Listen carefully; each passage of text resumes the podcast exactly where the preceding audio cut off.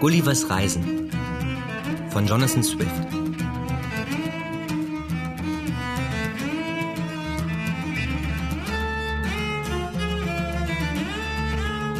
Reise nach Lilliput.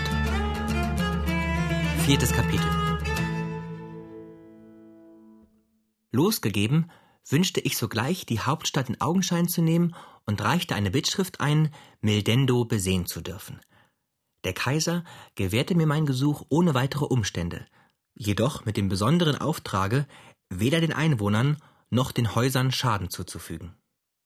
Das Volk wurde durch eine Proklamation von meiner Absicht, die Stadt zu besuchen, benachrichtigt. Die Mauer, welche sie umringt, ist zweieinhalb Fuß hoch und wenigstens elf Zoll breit, so dass eine Kutsche mit Pferden sehr bequem darauf fahren kann.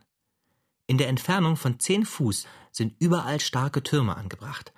Ich schritt über das große Tor hinweg und ging durch zwei der Hauptstraßen nur seitwärts, sehr leise und langsam, allein mit meinem Wams bekleidet, denn ich befürchtete, die Dächer und Traufen der Häuser mit den Schößen meines Überrocks zu beschädigen.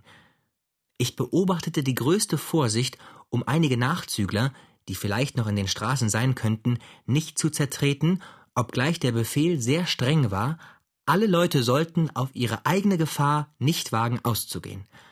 Die Dachfenster und Giebel der Häuser waren so sehr mit Zuschauern angefüllt, dass ich bei mir dachte, niemals auf meinen Reisen einen so bevölkerten Ort gesehen zu haben. Die Stadt ist ein vollkommenes Viereck und jede Seite der Mauer 500 Fuß lang. Die zwei großen Straßen, welche sie durchkreuzen und in vier Quartiere einteilen, sind fünf Fuß breit. Die Gassen und Durchgänge, in die ich nicht hinein konnte, sondern die ich nur von weitem im Vorübergehen sah, sind zwölf bis achtzehn Zoll breit. Die Stadt ist groß genug, um 500.000 Seelen zu enthalten. Die Häuser sind drei bis fünf Stockwerke hoch, die Läden und Märkte reichlich mit Waren versehen. Des Kaisers Palast liegt im Mittelpunkte der Stadt, wo die beiden Hauptstraßen sich kreuzen. Er wird von einer zwei Fuß hohen Mauer umringt, die 20 Fuß von den übrigen Gebäuden entfernt liegt. Ich hatte die Erlaubnis seiner Majestät, über diese Mauer zu schreiten. Da der Raum zwischen derselben und dem Palast weit genug war, konnte ich mir letzteren von jeder Seite leicht besehen. Der äußere Hof ist ein Viereck von 40 Fuß und schließt zwei andere ein. Im Inneren befinden sich die königlichen Zimmer, die ich zu sehen wünschte. Dies war aber sehr schwierig, denn die großen Tore, die von einem Viertel zum anderen führten, waren nur 18 Zoll hoch und 7 Zoll breit. Da nun auch die Gebäude des äußeren Hofes wenigstens fünf Fuß hoch waren, vermochte ich nicht über sie wegzuschreiten, ohne die Zinnen des Palastes zu beschädigen, obgleich die Mauern von gehauenen Steinen erbaut und auch sehr dick waren. Zugleich aber wünschte auch der Kaiser, ich möchte die Pracht seines Palastes schauen. Dies konnte ich erst nach drei Tagen, die ich damit zubrachte, mit meinem Messer die größten Bäume des kaiserlichen Parks abzuhauen, welcher ungefähr hundert Ellen vor der Stadt entfernt lag. Aus diesen Bäumen machte ich zwei Schemel von drei Fuß Höhe, die stark genug waren, mein Gewicht zu tragen. Nachdem das Volk zum zweiten Mal gewarnt war, ging ich durch die Stadt zum Palast mit meinen zwei Schemeln in der Hand. Als ich an den äußeren Hof gelangte, stellte ich mich auf den einen Schemel, hob den anderen über das Dach und setzte ihn behutsam nieder auf den Raum zwischen dem ersten und zweiten Hof. Alsdann schritt ich sehr bequem über das Gebäude von einem Schemel auf den anderen und zog den ersten wieder zu mir herauf durch einen Stock, der mit einem Haken versehen war. Durch dieses Mittel gelangte ich in den inneren Hof, legte mich dort auf die Seite und hielt mein Gesicht an die Fenster des mittleren Stockwerks, welche deshalb offen gelassen waren. In demselben erblickte ich die prächtigsten Gemächer, die man sich nur denken kann. Auch sah ich die Kaiserin mit dem jungen Prinzen in ihren verschiedenen Wohnungen, umringt von ihren Begleitern. Ihre kaiserliche Majestät hatte die Gnade, mir zuzulächeln und reichte mir aus dem Fenster die Hand zum Kuss. Eines Morgens, ungefähr 14 Tage nachdem ich meine Freiheit erlangt hatte, kam Retresal, erster Sekretär für Privatangelegenheiten des Kaisers, zu meiner Wohnung, und zwar nur in Begleitung eines einzigen Dieners. Seinen Wagen ließ er in einiger Entfernung warten und bat mich, ihm eine Stunde Audienz zu erteilen. Bereitwillig gab ich meine Zustimmung, sowohl wegen Retresals persönlicher Eigenschaften und seines Standes, als auch wegen der vielen guten Dienste, die er mir bei meinem Gesuche am Hofe des Kaisers erwiesen hatte. Ich machte ihm das Anerbieten, mich niederzulegen, damit er bequemer an mein Ohr reichen könne, allein er zog es vor, dass ich ihn während des Gespräches auf der Hand hielt. Er begann mit Komplimenten über meine Freiheit, bemerkte ferner auch, er könne auf einiges Verdienst in Betreff derselben Anspruch machen. Ohne seine jetzige Stellung bei Hofe würde ich sie schwerlich so bald erlangt haben. Denn, fügte er hinzu, wie blühend unser Zustand Fremden auch erscheinen mag, so leiden wir an zwei großen Übeln. An einer heftigsten Parteiung im Innern und an der Gefahr eines äußeren Angriffs von Seiten eines mächtigen Feindes. Was die erste betrifft, so müssen Sie wissen, dass seit ungefähr 70 Monaten zwei Parteien, Tramexan und Slamexan, von den hohen Absätzen ihrer Schuhe so benannt, miteinander im Streit liegen. Diese Absätze sind nämlich unsere Abzeichen, und man glaubt, dass hohe Absätze sich am besten für unsere alte Konstitution eignen. Seine Majestät hat jedoch beschlossen, in der Verwaltung und Regierung allein die niederen Absätze zu benutzen und ihnen alle Ämter zu erteilen, worüber die Krone zu verfügen hat. Dieses werden Sie bald bemerken, sowie auch, dass die Hacken seiner kaiserlichen Majestät wenigstens um einen Dror niedriger sind wie die seines Hofes. Die Erbitterung zwischen beiden Parteien ist so groß, dass sie weder miteinander essen, noch trinken, noch auch reden. Wir glauben, dass die Tramexan oder hohen Absätze uns an Zahl übertreffen. Allein die Staatsgewalt liegt dennoch in unserer Hand. Wir besorgen jedoch, seine kaiserliche Hoheit, der Thronerbe, habe einige Neigung zu den hohen Absätzen. Wenigstens können wir bemerken, dass einer seiner Absätze höher ist wie ein anderer, wodurch höchst dieselbe im Gange hinkt. Mitten unter diesen inneren Unruhen werden wir mit einer Invasion von der Insel Blefuscu bedroht, welche das zweite große Reich der Welt, beinahe ebenso groß und mächtig wie das seiner Majestät ist. Denn, was Ihre Bemerkung betrifft, es gebe in der Welt noch andere Königreiche und Staaten, welche von menschlichen Geschöpfen ihrer Größe bewohnt werden, so sind unsere Philosophen darüber im Zweifel und wollen vielmehr die Behauptung aufstellen, sie seien von dem Monde oder von einem Sterne herabgefallen. Denn es ist gewiss, dass hundert Sterbliche von ihrer Größe alle Früchte und Vieh im Gebiete seiner Majestät zerstören müssten. Außerdem erwähnt unsere Geschichte von sechstausend Monaten keine andere Weltgegend als Lilliput und Blefuscu. Diese beiden großen Mächte führen, wie ich Ihnen berichten will, seit 36 Monaten den heftigsten Krieg miteinander. Letzterer begann auf folgende Weise. Überall wird zugestanden, dass die ursprüngliche Weise, Eier zu öffnen, darin besteht, dass man das breitere Ende der Schale zerbricht oder abschneidet. Allein der Großvater seiner gegenwärtigen Majestät schnitt sich, da er als Knabe einst ein Ei essen wollte, bei dieser Gelegenheit in den Finger. Darauf publizierte der Vater ein Edikt, welches allen Untertanen bei schwerer Strafe verbot, das breitere Ende des Eies zu eröffnen. Das Volk geriet über dieses Gesetz in solche Wut, dass sechs Rebellionen bei der Gelegenheit entstanden. Ein Kaiser verlor darin sein Leben, ein anderer seine Krone. Diese bürgerlichen Zwiste wurden fortwährend durch die Könige von Blefuscu befördert. Und, wenn sie unterdrückt wurden, flüchteten die Verbannten gewöhnlich in dies Reich. Man berechnet, dass an 11.000 Personen zu verschiedenen Zeiten den Tod lieber erleiden, als die Eier an den kleinen Enden öffnen wollten. Viele Hunderte von dicken Bänden sind über diesen Streit geschrieben worden. Allein die Bücher der Breitendigen sind schon lange verboten, und ein Gesetz hat die ganze Partei für unfähig erklärt, fernerhin öffentliche Ämter zu verwalten. Während dieser Unruhen machten uns die Kaiser von Blefuscu häufige Vorstellungen durch ihre Gesandten und zugleich den Vorwurf, eine Spaltung in der Religion zu bewirken, da wir gegen die Grundlehren unseres großen Propheten Lustrock im 45. Kapitel des Blunde Kral, dieses ist der Koran von Lilliput, uns vergeben. Dies scheint jedoch eine bloße Verdrehung des Textes zu sein, denn die Worte lauten alle wahren Gläubigen öffnen die Eier an dem passenden Ende. Was nun das passende Ende ist, muss nach meiner demütigen Meinung dem Gewissen eines jeden überlassen bleiben, oder die erste Magistratsperson besitzt das Recht, es zu bestimmen.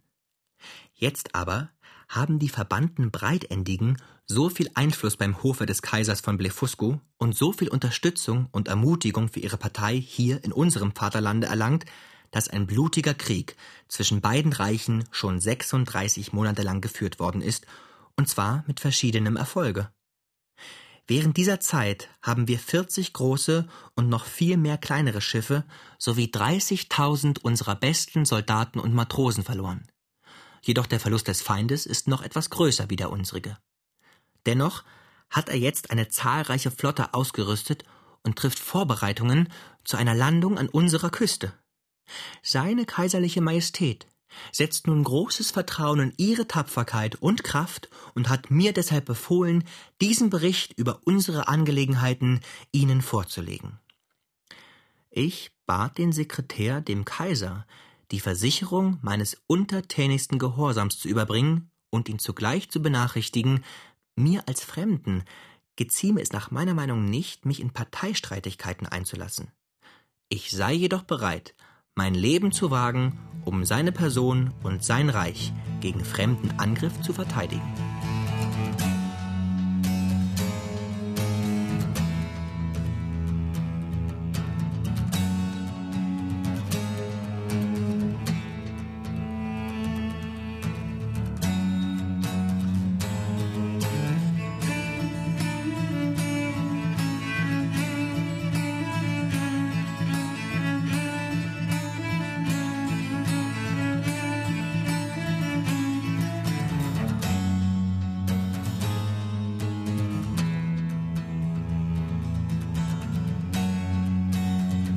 Fünftes Kapitel Lilliput ist durch einen 800 Ellen breiten Kanal vom Reiche Blefusco getrennt, einer Insel, die in nordöstlicher Richtung liegt. Ich hatte dieselbe noch nicht gesehen und vermied es, nach der mir gegebenen Nachricht von einer beabsichtigten Invasion auf jener Seite der Küste zu erscheinen, aus Furcht von feindlichen Schiffen bemerkt zu werden, welche bis jetzt noch keine Kunde von mir erhalten hatten. Es war nämlich jede Verbindung der zwei Reiche während des Kriegs bei Todesstrafe verboten und ein Embargo auf alle Schiffe von dem Kaiser gelegt worden. Ich teilte seiner Majestät einen von mir gebildeten Entwurf mit, die ganze feindliche Flotte zu erobern, welche, wie unsere Avisjachten uns berichteten, im Hafen vor Anker lag und bereit war, beim ersten günstigen Winde abzusegeln.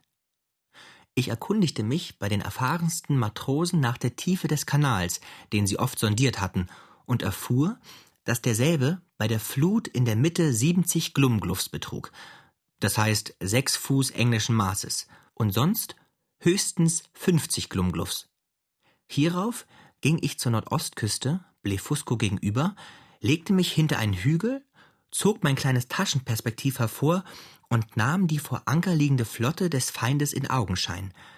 Dann kehrte ich in mein Haus zurück und gab Befehl, mir eine große Menge von starken Tauen und eisernen Stangen herbeizuschaffen. Dazu war ich nämlich durch Befehl des Kaisers berechtigt. Die Taue waren ungefähr von der Dicke eines Bindfadens und die eisernen Stangen von der Länge und Form einer Stricknadel. Ich verdreifachte die Taue, um sie stärker zu machen, und drehte aus demselben Grunde drei eiserne Stangen zusammen, indem ich die Spitzen in einen Haken bog. Nachdem ich fünfzig solcher Haken an ebenso viel Taue geheftet hatte, kehrte ich zur Nordostküste zurück, zog Rock, Schuhe und Strümpfe aus und ging ungefähr eine Stunde vor der Flut mit meinem ledernen Wams in die See hinein. Ich wartete so schnell ich konnte und schwamm in der Mitte ungefähr dreißig Ellen, bis ich Boden fühlte. In weniger als einer halben Stunde war ich bei der Flotte angelangt. Der Feind war so erschreckt, als er mich erblickte, dass die ganze Mannschaft aus den Schiffen sprang und ans Ufer schwamm, wo gewiss nicht weniger als dreißigtausend Menschen standen. Alsdann nahm ich mein Takelwerk, befestigte an dem Vorderteile jedes Schiffes einen Haken und band alle Stricke am Ende zusammen. Während ich dies vollbrachte, gab mir der Feind eine Salve von mehr als tausend Pfeilen von welchen mehrere in meinem Gesicht und meinen Händen stecken blieben und, den Schmerz abgerechnet, bei meiner Arbeit mir nicht wenig hinderlich waren. Am meisten war ich hinsichtlich meiner Augen besorgt und würde dieselben auch unfehlbar verloren haben, wäre mir nicht plötzlich ein Hilfsmittel eingefallen. Unter anderen kleinen Artikeln, die mir notwendig waren, befand sich meine Brille in einer besonderen kleinen Tasche, welche von den Zollbeamten des Kaisers nicht bemerkt worden war.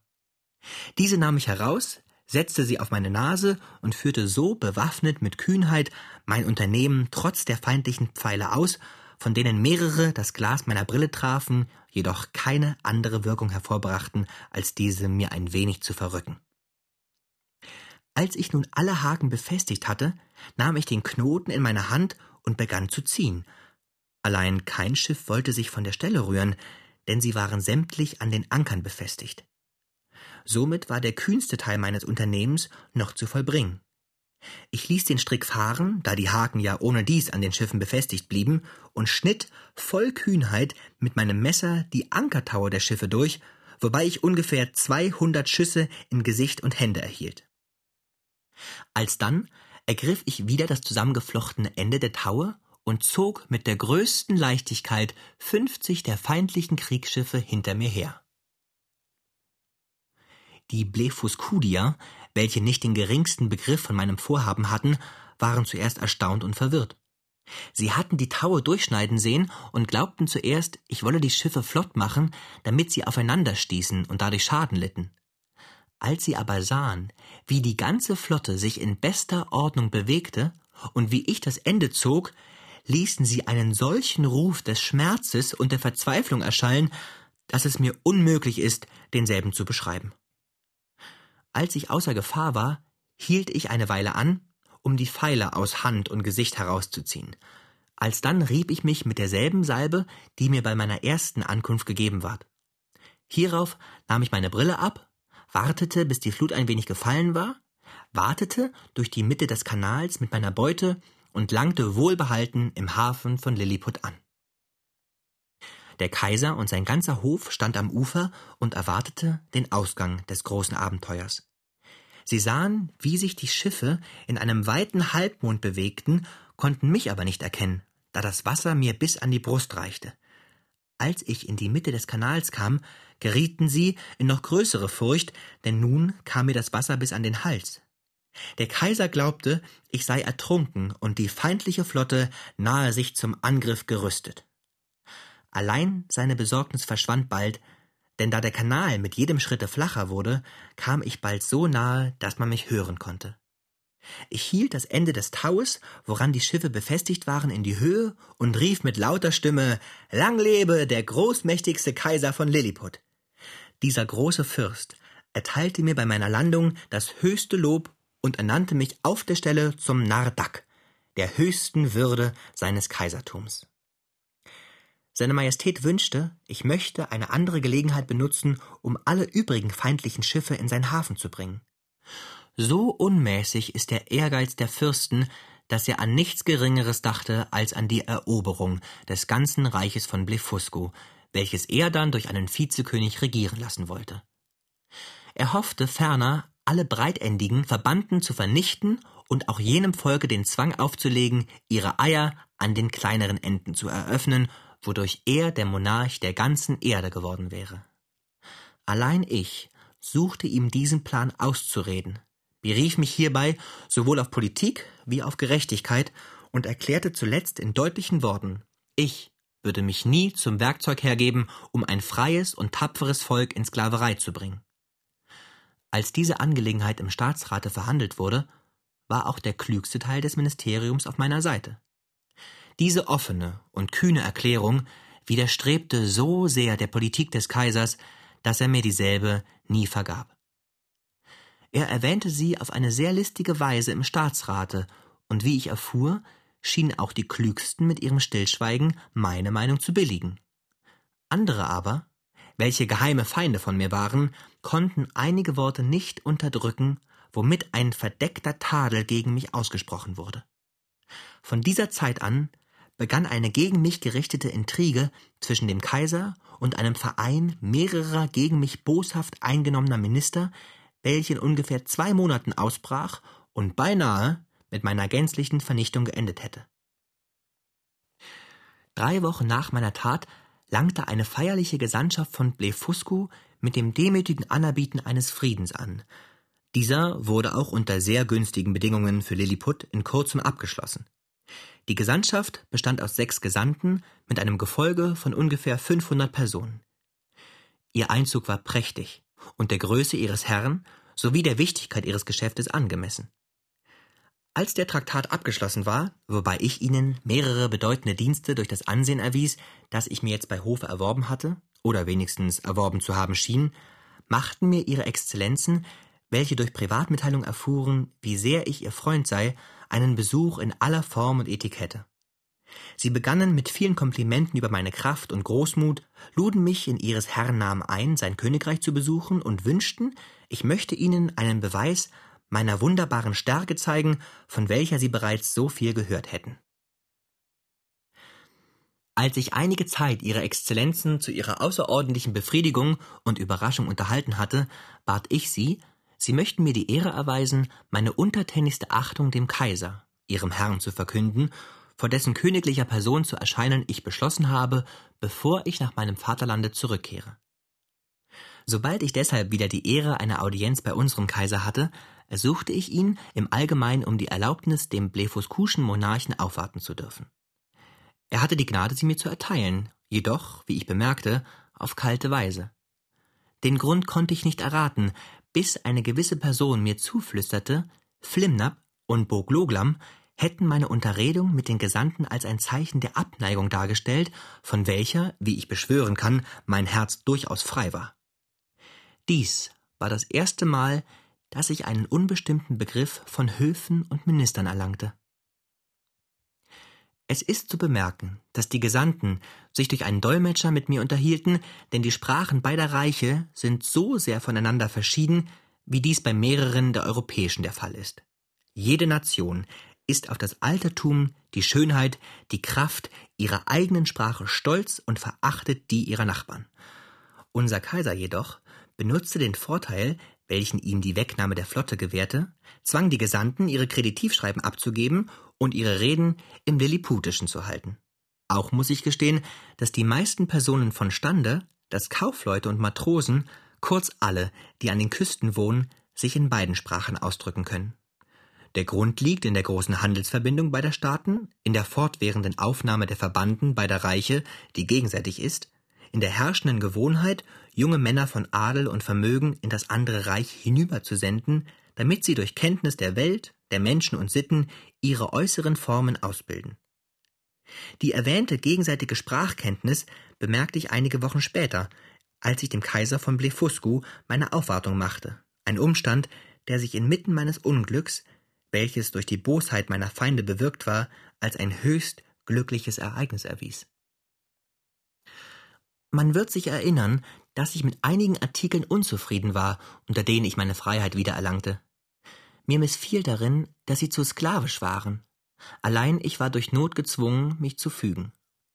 Da ich nun jetzt ein Nadak des Reiches vom höchsten Range war, so wurden sie als meiner jetzigen Würde widerstrebend betrachtet und der Kaiser erwähnte sie nie in meiner Gegenwart. Bald darauf hatte ich auch noch Gelegenheit, seiner Majestät einen in meiner Meinung sehr bedeutenden Dienst zu erweisen. Ich ward plötzlich um Mitternacht durch das Geschrei mehrerer Hunderte vor meiner Türe aufgeweckt und geriet wirklich in Schrecken. Ich hörte das Wort Burglum unaufhörlich wiederholt. Mehrere Hofleute des Kaisers drängten sich durch den Menschenhaufen und baten mich, sogleich zum Palaste zu kommen, wo in den Zimmern ihrer Majestät der Kaiserin durch die Sorglosigkeit einer Ehrendame eine Feuersbrunst ausgebrochen war. Sogleich sprang ich auf. Befehl wurde erteilt, mir aus dem Wege zu gehen. Da nun auch der Mond gerade schien, bemühte ich mich zum Palaste zu gelangen, ohne die Menschen zu zertreten. Wie ich fand, hatte man schon Leitern an die Gemächer angelegt und sich mit Feuereimern zur Genüge versehen, allein das Wasser war von dem Orte der Feuersbrunst nicht wenig entfernt. Die Eimer waren von der Größe eines starken Fingerhuts, und die armen Leute lieferten mir so viel und so schnell, wie es ihnen nur möglich war, allein die Flamme war so heftig, dass dies nicht viel half. Ich würde das Feuer mit meinem Rock leicht erstickt haben, allein unglücklicherweise trug ich nur mein ledern Wams. Der Fall schien verzweifelt und beklagenswert, und der prächtige Palast würde unfehlbar niedergebrannt sein, hätte ich nicht plötzlich Geistesgegenwart gezeigt, wie sie mir sonst nicht gewöhnlich ist. Am Abend zuvor hatte ich sehr viel von einem köstlichen Weine mit Namen Glim-Gum getrunken. Höchst glücklicherweise nun hatte ich mich noch gar nicht entledigt. Die Hitze, der ich mich aussetzte, indem ich nahe an die Flamme trat und sie zu löschen suchte, bewirkte, dass der Wein auf die Urinorgane Einfluss äußerte. Ich entledigte dieselben von einer solchen Masse, die ich auch auf die passendsten Orte geschickt hinrichtete, dass die Feuersbrunst in drei Minuten gelöscht und jener schöne Palast, dessen Bau so viele Menschenalter erfordert hatte, von gänzlicher Zerstörung errettet ward. Der Tag war angebrochen, und ich kehrte in meine Wohnung zurück, ohne dem Kaiser meinen Glückwunsch abzustatten, weil ich nicht wissen konnte, wie seine Majestät den erwiesenen Dienst aufnehmen würde, obgleich derselbe von der ausgezeichnetsten Art war. Durch die Grundgesetze des Reiches wird nämlich jedem, ohne Rücksicht des Standes, die Todesstrafe bestimmt, der innerhalb der Palastmauern sich auf die erwähnte Weise entledigt. Zwar beruhigte mich wieder eine Botschaft seiner Majestät, er werde seinem Justizminister Befehl erteilen, mir eine Verzeihungsurkunde in aller Form ausfertigen zu lassen. Diese konnte ich jedoch nicht erhalten. Man machte mir die vertraute Mitteilung, die Kaiserin habe den furchtbarsten Schauder über meine Tat empfunden, habe sich in die entferntesten Gemächer des Palastes begeben und den festen Entschluss gefasst, nie sollten ihre früheren Zimmer zu ihrem Gebrauche wieder ausgebessert werden. Sie konnte es nicht unterlassen, in Gegenwart ihrer vertrauten Hofdamen mir furchtbare Rache zu schwören.